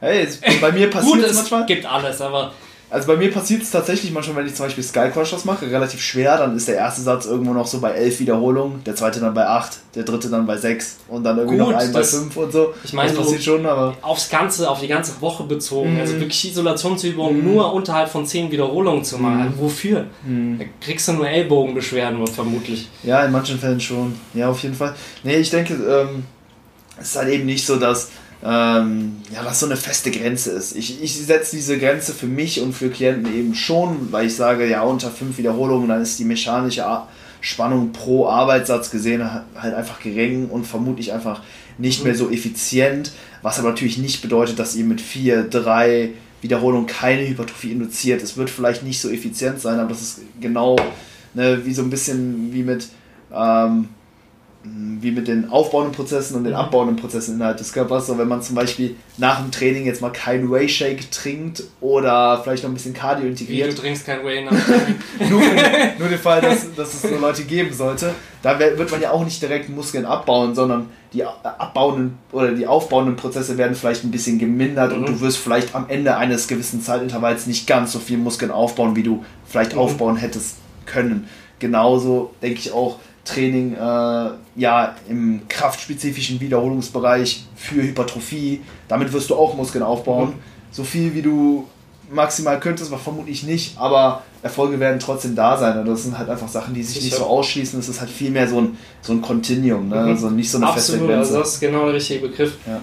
Was ich jetzt nochmal so als Vorteile anführen möchte, ist, gerade im Bereich Powerlifting sehe ich eben Vorteile darin, dass zum einen wirklich so ein bisschen das Augenmerk auf äh, Leistungszuwachs, auf mhm. Fortschritt im Training liegt, mhm. was äh, ja durchaus Vorteile mit sich bringt, weil das eben eine ganz entscheidende Komponente ist, dass okay. du irgendwo in verschiedenen Übungen, Wiederholungsbereichen zunehmend stärker wirst bei eben gleicher Bewegungsqualität. Ja. Ähm, auf der anderen Seite muss man auch sagen, also es macht einfach Spaß, schwer zu trainieren und es ist auch eine, eine andere Herausforderung auch für einen selbst und ich kenne Klar, das ist auch wieder individuell. Es gibt sicher einen, der das nicht mag, ja. Mhm.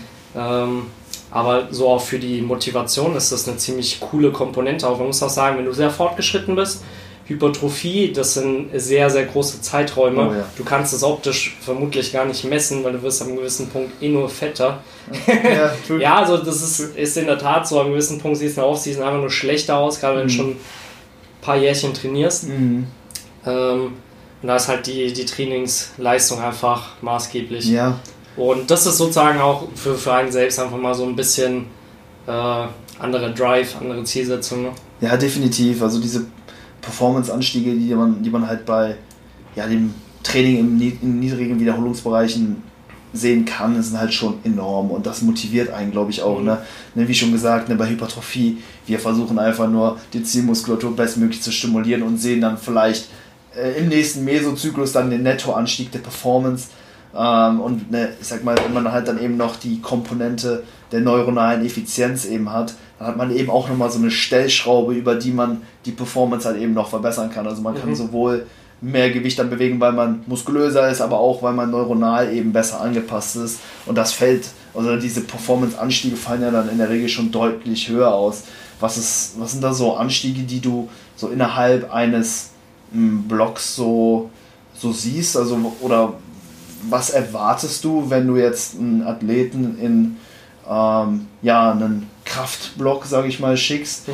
Was, was willst du am Ende des Zyklus, was willst du sehen? Also, dass mhm. du diesen Zyklus dann als erfolgreich klassifizieren kannst, mhm. sind das vielleicht dann auch erst ähm, Fortschritte, die erst zeitverzögert aufstehen, zum Beispiel, mhm. wenn man dann erst den Deload gemacht hat, äh, die Ermüdung reduziert hat, dass man den Nettoanstieg der Performance dann erst im Folgezyklus dann sieht oder erfährst du das auch im Laufe des Zyklus? Und da wäre auch eigentlich nochmal mhm. ähm, die Frage, die ich davor eigentlich stellen würde, wie ähm, würdest du generell den Trainingszyklus periodisieren? Nimmst mhm. du da eher so eine lineare Pro, ähm, Periodisierung, mhm. wo Intensität zu Beginn des Zyklus äh, relativ niedrig ist, mhm. Volumen dementsprechend hoch und ähm, ja, dass dann im Prinzip Volumen im Laufe des Zyklus absinkt, du im Prinzip immer spezifischer mhm. für deine Zielsetzung trainierst, also immer mehr, ja, so ein 1RM im, am Wettkampftag irgendwo mhm. simulierst und ja, am Anfang vielleicht noch ein, ein 5x10 machst und am Ende machst du dann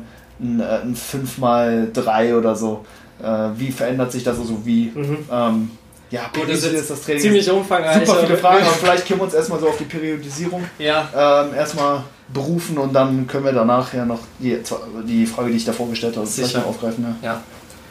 Also bei Periodisierung ist erstmal so, wenn du jetzt einen Hypertrophie-Block hast, dann sage ich mal, bringt äh, Periodisierung, also jetzt das geht, Periodisierung ist im Grunde genommen die Manipulation der Belastungskomponenten, also mhm. über die Woche in einzelnen Trainingseinheiten, über einen Trainingsblock dass eben Volumen, Intensität, Frequenz, wie auch immer, kann man noch mehr, was da drunter fällt, man kann dass das variiert, alles, genau. Kann alles also wenn du ein Gewicht erhöhst, dann ist ja. das eine Periodisierung. Ja, ja, genau. Das ist äh, kein exklusives Konzept. Ja, es ist kein, Sobald kein du halt irgendwie Shit. eine Variable änderst und nicht die ganze Zeit das gleiche machst, periodisierst du schon. Also wenn du von der einen Woche das Gewicht um 2,5 Kilo erhöhst, hast du schon ne, die absolute Intensität in dem Fall periodisiert. Also, ähm, also in, in, einzelnen Trainingsblöcken muss ich sagen, also gibt es auf jeden Fall Unterschiede zwischen Building Block und Peaking zum Beispiel. Ähm, grundsätzlich in so einem Hypertrophie-Block versuche ich eigentlich sehr, sehr viele Variablen statisch zu halten. Ob es mhm. jetzt Übungsauswahl auf wöchentlicher Basis ist oder die Anzahl an effektiven Sätzen, weil ich möchte ja da möglichst auch eine gewisse Aussagekraft rausziehen. Weshalb es eben auch wichtig ist, dass man nicht jede Woche verschiedenste Variablen verändert. Mhm.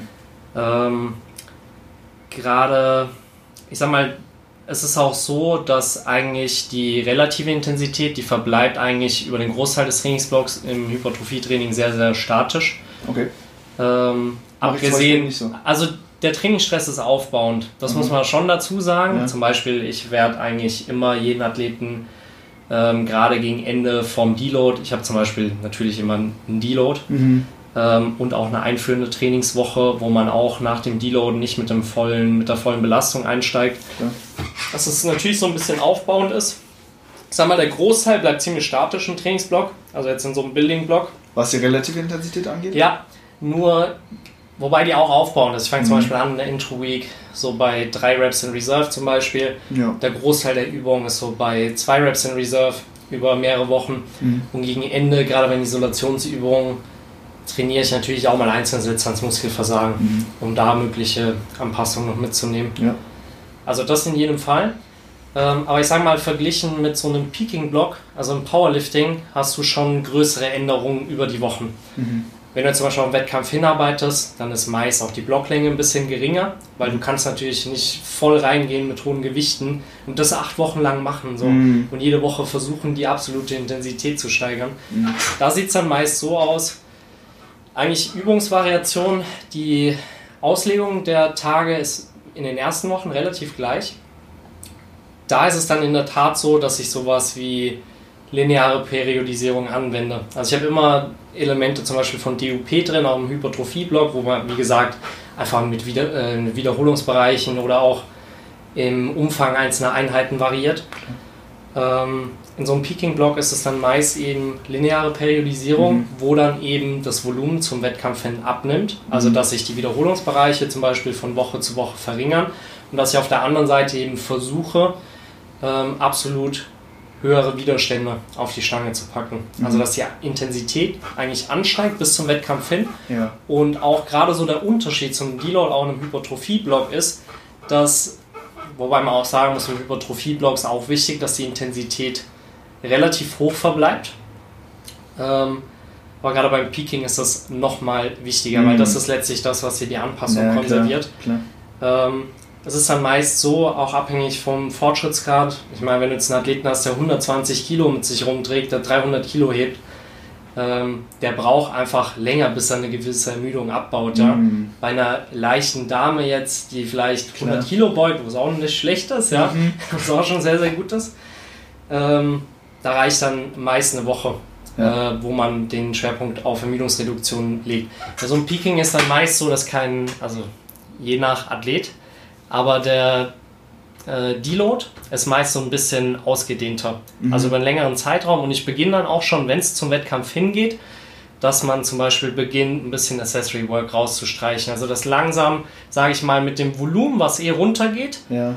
Ähm, wobei es das jetzt mehr auf die Wiederholungsbereiche bezieht, dass eben gleichzeitig die, die absoluten Widerstände ansteigen ähm, dass man dann so, wenn es auf den Wettkampf zugeht, so zwei, drei Wochen davor, dass man dann anfängt, eben zunehmend ähm, Accessory Work rauszustreichen. Ja, ja. Also wenn du sonst vier Sätze Curls drin hattest, ja, mhm. dass man dann mal einen Satz oder zwei wegnimmt, einfach, dass du mehr Ressourcen hast, dass du, sage ich mal, ja, die Ermüdung vor allem, gerade die, die periphere mhm. Ermüdung, dass du die mal ein bisschen äh, nach unten bringst. Mhm. Genau. Meist ist es dann auch so, dass die letzten Wochen dann auch so ein bisschen variieren, weil ich will dann versuchen, dass die Person, wie gesagt, in diese wettkampfnahe Belastungsform reinkommt. Das bedeutet zum einen, dass du dann zum Beispiel Einheiten drin hast, die du vielleicht in den vorherigen Wochen noch nicht hast, wo du alle drei Competition Lifts in einer Einheit auch mal schwer ausführst zum Beispiel. Okay. Weil es geht ja letztlich darum, du hast neun Lifts am Wettkampftag, ja. Squat, Bench, Deadlift, mhm. jeweils drei Versuche. Und das ist, das ist die Belastungsform, das mhm. ist die Spezifikation von dem Wettkampf. Ja. Und da musst du eben versuchen, irgendwo über die Wochen allmählich hinzuarbeiten. Ja, auf jeden Fall. Also das macht, wenn, ich halte zum Beispiel nicht für sinnvoll, wenn du nie die Competition Lifts mal in einer Einheit vom Wettkampf gemacht hast. So. Das würde ich zum Beispiel nicht machen. Ja, klar. Ähm, auf der anderen Seite, was ich dann zum Beispiel auch mache, ist, um auch nochmal die Spezifik ein bisschen nach oben zu treiben, dass ich zum Beispiel bei der Wettkampfübung zum Beispiel dann zwei schwere Singles mache über die Woche, mhm. ähm, wo man dann auch nochmal die relative Intensität variiert. Also ein bisschen leichteren Single, ein bisschen schweren Single und vor allem, dass man eben auch, es geht vor allem darum, dass du natürlich dann auch so ein bisschen die Wiederholungsbereiche angleichst. Klar. Wie ich schon gesagt habe, dass du eben vermehrt zum Beispiel sowas wie Singles drin hast im Training. Ja. Also Wo du auch so ein bisschen das Setup im Wettkampf üben kannst, gerade auch mit den Kommandos zum Beispiel. Da ist auch wichtig, dass du die letzten Wochen, ein, zwei Wochen vom Wettkampf wirklich mit dem Singlet arbeitest, ja. äh, mit den Kommandos arbeitest. Definitiv. Also da spielt schon sehr, sehr viel rein. Ja, auf jeden Fall. Ähm, aber es läuft dann im Prinzip darauf hin, je näher es dann zum Wettkampf hingeht, ja, immer spezifischer zu trainieren. Das Spezifischste, was du ja im Powerlifting-Kontext machen kannst, wär ja, werden ja die Comp Competition Lifts genau. mit einem, also Einsatz mit einer Wiederholung im Prinzip. Was ich zum Beispiel auch noch mhm. sagen möchte, ist, was auch wichtig ist, dass du nicht einfach alles an Accessory Work rauswirfst, ja, weil mhm. irgendwo du brauchst natürlich ein gewisses Volumen auch noch sei jetzt natürlich nachher hingestellt, für welche Person das wie viel sein mag, mhm. äh, aber brauchst auch ein gewisses Volumen, was insgesamt auf jeden Fall sehr gering ist, auch sehr viel geringer als die meisten denken, mhm. um auch den Muskelquerschnitt irgendwo zu erhalten. Ja. Der gibt ähm, deine PS vor. Ne? Aber es ist natürlich auch so, Volumen, also Sätze, viele Übungsvariationen, das bringt natürlich auch Ermüdung und die gilt es zu reduzieren vom Wettkampf. Ja, ja, ähm, weshalb ja dann vor allem es darum geht, auch äh, Sätze, Übungen zum Beispiel auch rauszustreichen, das immer minimalistischer zu machen. Mhm. Zum Beispiel die Woche vorm Wettkampf machen meine Athleten eigentlich nur noch die Wettkampfübungen. Ja. Da werden keine Curls, kein Seitheben mehr gemacht. Ähm, aber das ist dann gerade in der Woche vom Wettkampf extrem wichtig, dass da Ermüdung abgebaut wird. Fall. Okay, jetzt haben wir ja schon mal relativ spezifisch dann über das Peaking eben gesprochen. Wie mhm. sieht das jetzt aus, wenn wir jetzt ein bisschen rauszoomen aus dem Ganzen. Mhm. Jetzt zu dir kommt ein Athlet und er sagt, hey, in sechs Monaten will ich äh, jetzt einen Powerlifting-Wettkampf starten. Ähm, wie sieht das Ganze dann im Vergleich jetzt zum Peaking aus? Also dann werden ja vermutlich nicht alle sechs Monate oder die fünf Monate äh, vor dem Wettkampf jetzt Hypertrophie-Blöcke sein, sondern du hast dann vielleicht auch ähm, ja, eben Blöcke, wo du dann halt eher äh, die Kraftentwicklung mhm. im Fokus hast. Ähm, da jetzt nochmal angelehnt auf die Frage, die ich schon vorhin gestellt habe, so worauf, was ist so der, der Outcome, den du dann innerhalb, ähm, innerhalb von diesen Trainingsblöcken eben generieren willst? Mhm. Ist das eben nur ein Nettoanstieg der, der Kraftleistung bzw. des 1RMs oder wo schaust also du? Also bei Maximalkraft, wenn du zum Wettkampf hingehst, da geht es allein darum, dass dein 1RM zunimmt. Mhm. Muss natürlich, also was auch wichtig ist, was ich auch schon angesprochen hatten, so der Ermüdungszustand, dass der natürlich irgendwo vergleichbar ist. Klar. Weil wenn das nicht der Fall ist, dann kannst du Leistung einfach schwer vergleichen. Ja. Ähm, da kann man zum Beispiel, um so die Entwicklung zu messen, was zum Beispiel machen so ein Peaking-Block ist, dass äh, ich, wenn ich jetzt schwere Top-Sätze habe, zum Beispiel ein Single, Double oder Triple, äh, der submaximal absolviert wird, dass ich über diesen Top-Set dann das Estimated 1RM berechne. Mir einfach über die Wochen dann anschaue, wie da so die Trends sind. Da, bis wir mhm. Einheiten haben, da sagt das richtig ab, aber so ja. der, der, durchschnittliche Trend sollte schon nach oben gehen. Ja, ähm, ja du hast, glaube ich, vorhin auch gefragt wegen Zuwachsraten. Ne? Mhm. Ähm, ich sage mal, gerade wenn es darum geht, ähm, an dieser neuronalen Effizienz zu arbeiten, dass das 1RM auch zunimmt, also mhm. jetzt in Form von so einem Peaking, dann hast du teilweise sehr, sehr hohe Zuwachsraten auch von dem 1RM. Mhm. Also ich habe da schon teilweise zu dem, was im Training bewegt wurde, sage ich mal, plus 30 Kilo auf der Plattform gesehen. Aber das ist schon das höchste wow. der Gefühle, würde ich sagen. Auch eher bei den Übungen wie dem Deadlift. Kommt auch immer auf das, also die, auch die Relation zum Kraftniveau an. Ne?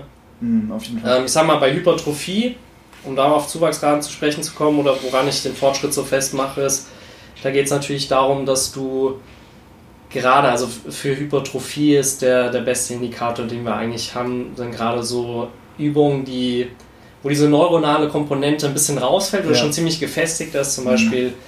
Äh, Isolationsübungen, ja, ja. Äh, an einem Gerät in der Regel, zum Beispiel mhm. für die Quads, Beinstrecker.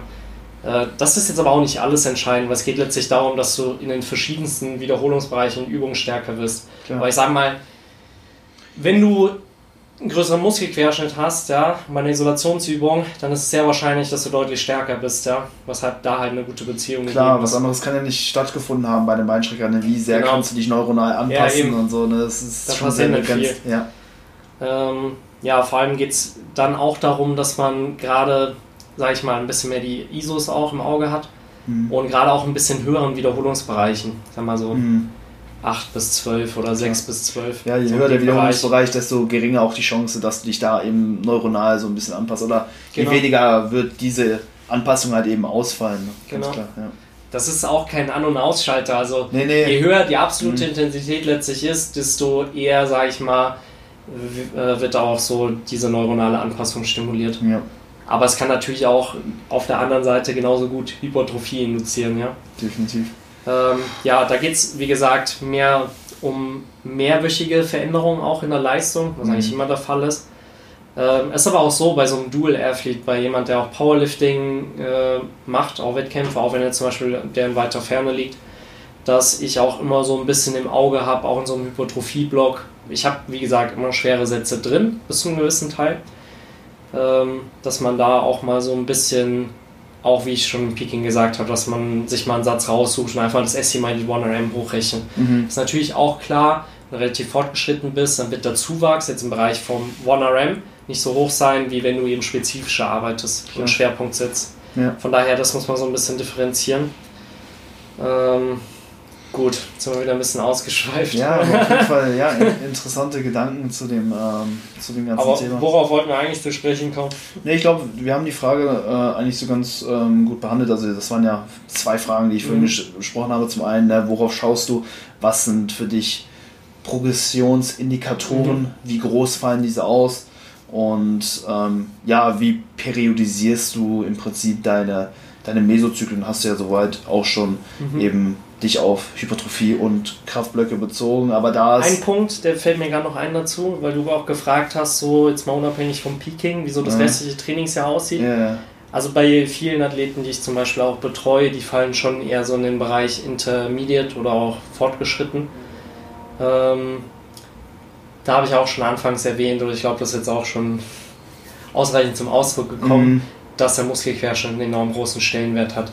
Dementsprechend sollte eigentlich das Großteil des Trainingsjahres auch Hypertrophie gewidmet werden mhm. und eben dahingehend so ein bisschen in die Spezifik reingehen. Ja. Aber wie gesagt, das schließt auch nicht aus, dass ich mein Competition Lift zum Beispiel oder eine Variation davon einmal die Woche drin habe mit mhm. ein bisschen höheren Intensitäten. Mhm. Also das sollte Hypertrophie meiner Ansicht nach nicht wirklich negativ beeinträchtigen. Okay. Und man kann dann natürlich, also es ist dann schon so, wenn es zum Wettkampf hingeht, dann bevor ich in Peking gehe, ja, ich, das ist ja nicht so, dass du, keine Ahnung, nur Zehner beugst die ganze Zeit und dann im ja. nächsten Block direkt auf nur Singles ja, gehst, ja. ja. Das muss ja auch aufbauend sein. Sprich, ich habe dann meist so einen Intensity-Block, wo ich dann schon mal anfange, so ein bisschen die Wiederholungsbereiche herabzusetzen. Mhm. Äh, einfach über die Woche ein bisschen höhere mhm. durchschnittliche Intensität. Äh, was, was ich auch noch sagen möchte, ist, ist natürlich auch so, dass sich das Verhältnis von der Übungsauswahl ein bisschen verschiebt. Also es geht zum einen darum, dass du, je näher es an Wettkampf geht, äh, dass du einen Großteil des Volumens, sage ich mal, eher Richtung Wettkampfübungen, Variationen verlagerst. Mhm. Ähm, ja, meistens im Hypertrophie-Block dann so, ist wie gesagt auch kontextabhängig, aber ein gewisses Maß an Wettkampfübungen, Variationen, auch in gewissen Intensitätsbereichen, aber ansonsten alles von der Übungsauswahl wirklich unter biomechanischen Gesichtspunkten ähm, auf die Person hin abgestimmt, worum es eben, also dass man für die Person Geräteübungen findet, wo sie eben ja, den Stress voll auf den Muskel lenken können. Ja, hey, ich denke, das haben wir nochmal gut zusammengefasst. So. Also, ich, ich glaube, wir, wir, sind, wir sind auf alles zu sprechen gekommen. Ja, ne, also noch, Vielleicht ein bisschen mal. durcheinander, aber. Ja, ich es, hat, es hat ziemlich gut gepasst. So. Also nochmal, ja, so als abschließendes Wort im Prinzip, je weiter du vom Wettkampf weg bist, desto hypertrophie-spezifischer solltest du auch als Powerlifter eben trainieren, um äh, ja eben eine gewisse PS mhm. halt eben auf die Rennstrecke bringen ja, genau. zu können. ne, ganz klar. Und je näher es dann zum Wettkampf geht, desto spezifischer musst du dann eben für die Competition Lifts trainieren. Das impliziert dann halt eben auch, dass ein, ähm, ein größerer Anteil der Arbeitssätze dann eben auch diese Lifts eben ausmacht, genau. die mh, ja, Anzahl der Sätze für Isolationsübungen oder Assistance Lifts in dem Fall abnimmt und die absolute Intensität auch ansteigt, beziehungsweise Wiederholungsanzahlen, genau. beziehungsweise Web Ranges so ein bisschen abfallen. Also die meiste genau. Zeit äh, oder in der Offseason ist ein Powerlifter im Prinzip auch ein Hypertrophie-Athlet. Im Grunde genommen, für mein Empfinden gibt es keine. Es gibt gewisse Unterschiede, aber es ist jetzt nicht so, dass es was von was komplett anderem spricht. Ja. Ja. Und das ist meiner Ansicht nach auch so ein bisschen Missverständnis, mhm. was auch besteht. Also ich mhm. bin auch gerne bereit, mich mal anderweitig mit anderen Coaches auszutauschen. Äh, ich meine, ich bin da ja auch äh, bereit, irgendwo ja, meine Meinung vielleicht auch zu ändern. Ähm, aber das sind halt so die Erfahrungswerte, die ich gemacht habe. Und das ist vor allem auch wichtig, klar, irgendwo die, die Theorie, die ist natürlich maßgebend. Mhm.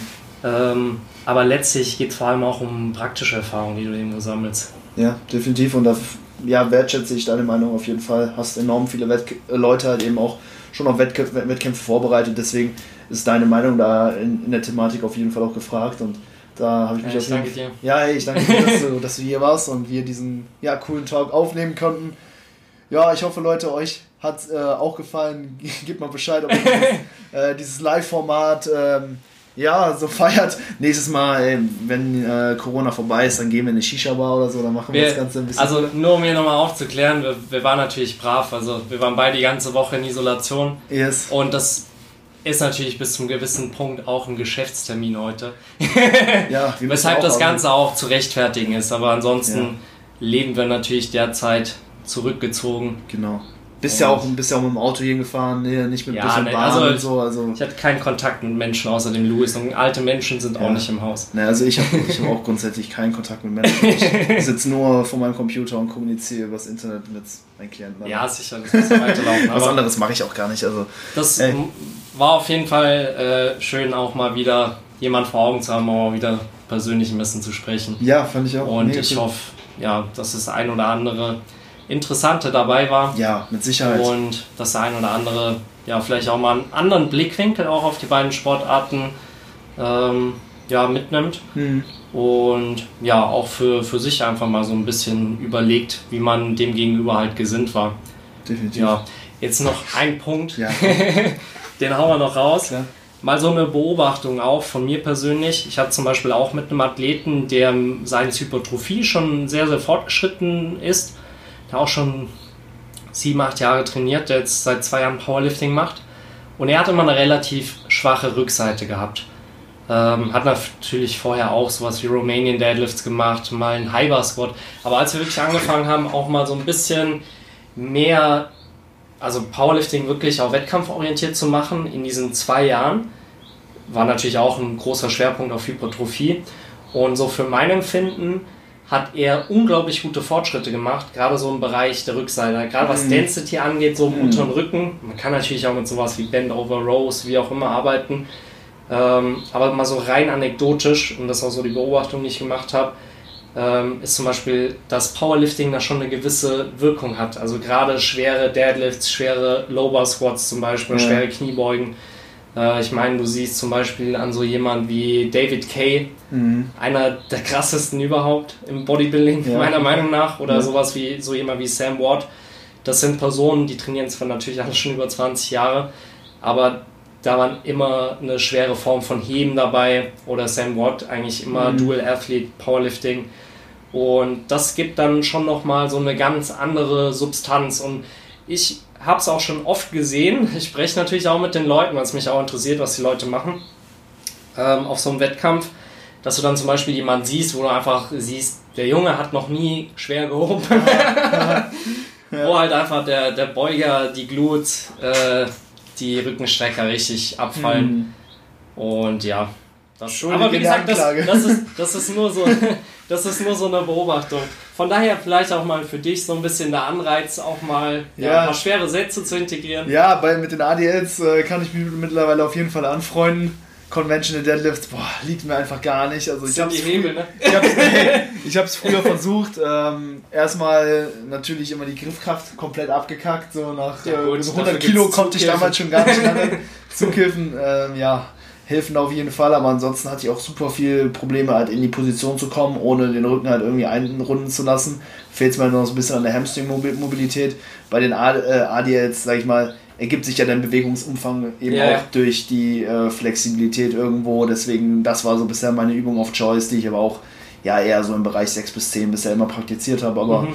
in letzter Zeit doch ziemlich gut anschlägt. Ich zeige dir gleich mal ein paar Bilder kannst du. Ja, sehe ich. Aber ich muss auch nochmal hier sagen, wir haben ja gemeinsam gepostet, ne? auch in mhm. München, ja, ja. wo ich so ein bisschen angeleitet habe auch. Ja, genau. Mit dem, was war das, Vorstand von der ja, das war WNBF, Bob ne? Bell. Ja, richtig cooler Typ. Cooler Typ, ja, auf jeden Fall. Und äh, hat das extrem gut gemacht auch. Ja. Und wir haben uns davor lange nicht gesehen und ich habe ja auch mal dir eine Einschätzung zu einer Form gegeben. Du hast mhm. wirklich echt äh, sehr solide Fortschritte gemacht die ja, letzten cool. Jahre. Mega. Ähm, ja, also du hast ja glaube ich auch vor nächstes Jahr eine Wettkampfvorbereitung zu oder du überlegst. Ja, ja, ja, so, so, so ist der Plan. Also das wird schon ganz anders aussehen. Denke ich mir auch. Ja, ich bin gespannt. Aber der, der Louis hat auch immer brav seine Kniebeugen gemacht. Ja. Zumindest über einen Großteil Knie, vom Jahr. Kniebeugen wurden nicht vernachlässigt, auf keinen Fall. Ja, cool, Johannes. Hey, am Ende einer Episode packen wir immer noch einen, einen Track äh, auf unsere Spotify-Playlist. Oh shit. ähm, irgendwas, was die Leute sich jetzt beim Homeworkout vielleicht äh, ja, gut ballern können, irgendeinen Track. Ich muss auch gerade nochmal nachschauen, was ich drauf packe. Egal, vom Wendler. Vom Wendler? Auf keinen Egal. Fall. Anderen Job. äh, ja, lass mal überlegen. Ja, also, grundsätzlich mag ich es auch, wenn es scheppert beim Training. Mhm. Aber ich bin natürlich auch viel äh, Rap und Hip-Hop. Geil. Ich würde einfach mal einen Track nehmen, den ich ziemlich äh, fühle, der aber ja. geil ist. Äh, das wäre von Young Thug und Gunner, Travis Scott, der Hot Remix. Glaub, den, den fühle ich ziemlich. Den hat der Oder Frederik, glaube ich, schon mal drauf gepackt. Laber kein Scheiß. Doch, doch. Ja, ich weiß, das ist schon von Frederik drauf. Ohne Scheiß. Oh, jetzt bin ich aufgeschmissen. äh, dann machen wir von äh, Lil Peep. Okay. Witch Plates. So der Track, glaube ich, heißen. Witch Blades. Ja. Nice. Der ist auch guter Ohrwurm zurzeit. Cool. Um mal ein bisschen Abwechslung reinzubringen, weil ich glaube, du hast genug äh, irgendwie elektronische ja, Musik. Ja, dafür habe ich schon Metal, was auch immer. Ja, dafür habe ich schon gesorgt, dass da genug drauf kommt. Ich bin auch mittlerweile so ein bisschen auf dem, oder wieder, wieder so voll auf dem Deutschrap-Film. Ich feiere halt so das. Hey, du musst mir mal ein bisschen was zeigen. Ich, ich zeig dir gleich ein paar Tracks. Der, also ich habe den Podcast von Brian ja auch gehört. Ja. Das kann ich übrigens jedem nur ans Herz legen, dass ihr euch mal, dass ihr ein bisschen diesen Mann verfolgt, weil ja. der, ja, finde ich persönlich auch ziemlich inspirierend. Ja, Brian ist mega cool. Coacht ähm, ja auch den, äh, den Frederik. Ja, genau. Ja, ja. Also ich habe da auch ab und zu schon mal einen Einblick gehabt und mhm. er ist, also kann nur in höchsten Tönen von Brian sprechen. Ja, könnt ihr ähm, euch auch noch die äh, Podcast-Episode, ich weiß nicht welche es war, ich glaube 19, Podcast-Episode Nummer 19 mit Brian Meiner zusammen reinziehen, das ist glaube ich ganz cool. Ähm, Safe. Ja, auf jeden Fall, er hat glaube ich einen Track vorgeschlagen und ich dachte mir so, Alter, ich schau mir mal an, was der Typ mhm. sich gibt. Und der ist verdammt gut, das ist auch so ein Dubstep-Track, oder? So in die Warte, Richtung. Welchen Track hat er nochmal genommen? Ah, ich schau nochmal Snake kurz. Eyes, glaube ich. Snake Eyes von Mumford Sons, ja, ja cool. noch nie vorher gehört. Ich auch nicht richtig geweibt. Aber ist Ding. cool. Geil. Ja, ey, dann ähm, packe ich auch noch einen Track auf die Playlist. Ich glaube, ich, ich muss sie erstmal abchecken gleich. Ja, also ja, wir können uns gleich ein paar Tracks anhören. Dann nehme ich von ähm, 022 Was ich mache. Geht auch gut voran, dickes Ding. Ah, mal noch ein anderes. Willst du noch einen Track? Hey, ich habe noch was, mal noch ein bisschen was Heimatverbundenes. Ja, ich hoffe es noch nicht drin, aber von Hafti Abi. klar. 069. Ja, geiler Track. Der ballert hart. Der kommt noch extra drauf. Also der ist, der ist immer auf der. Wenn du ein PR ja. hitten willst, dann. Haft ist stabil, man feiert der Track sehr. rein. Cool. Hey Leute, vielen Dank fürs Zuhören bzw. fürs Zuschauen. ähm, wie gesagt, wenn euch das Ganze gefällt, ja, lasst eine Bewertung bei ähm, ja, YouTube, Spotify, Apple Podcasts, wo man auch immer da eine Bewertung Like that shit. Like that shit. Und check natürlich den Johannes ab. Ja, ähm, Wo kann man dich finden? Instagram, ähm, AP Methods? Ja, genau. Auf der AP Methods Seite. Äh, auf Instagram. Ansonsten Privatprofil ist pumping-johann. check das ab. Check das ab. Da kommt ja in nächster Zeit ja vielleicht auch was auf dich zu, äh, auf euch zu genau. von, von deiner Seite.